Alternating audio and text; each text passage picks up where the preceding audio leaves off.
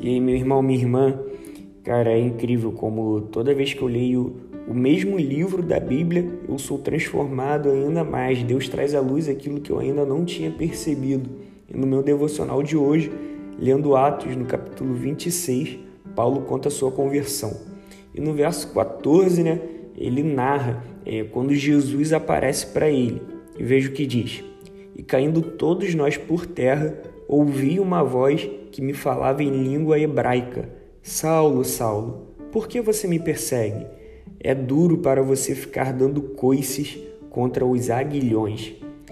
E aqui eu parei a leitura e fui procurar o que é um aguilhão e qual era a função dele. E aguilhão era uma vara né, de dois metros, bem afiada na ponta de ferro.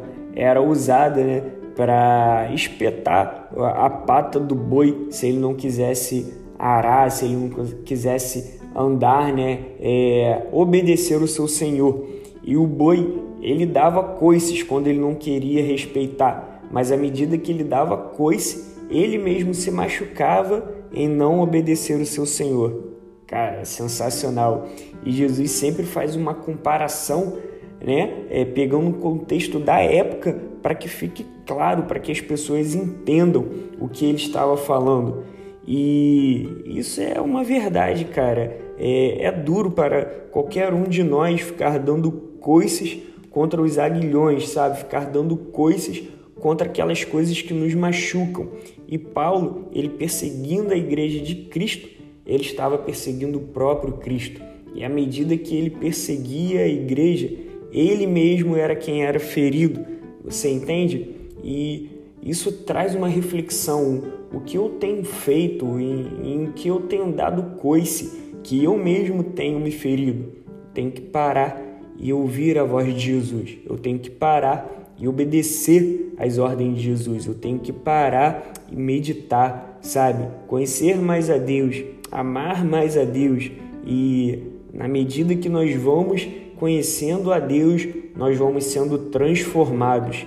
E é sensacional porque Paulo entendeu, né? Ele compreendeu é, quem ele estava seguindo e tudo que ele pensava, toda sua conduta, ele reconheceu que ele estava errado, que ele estava perseguindo um Deus que ele ainda não conhecia.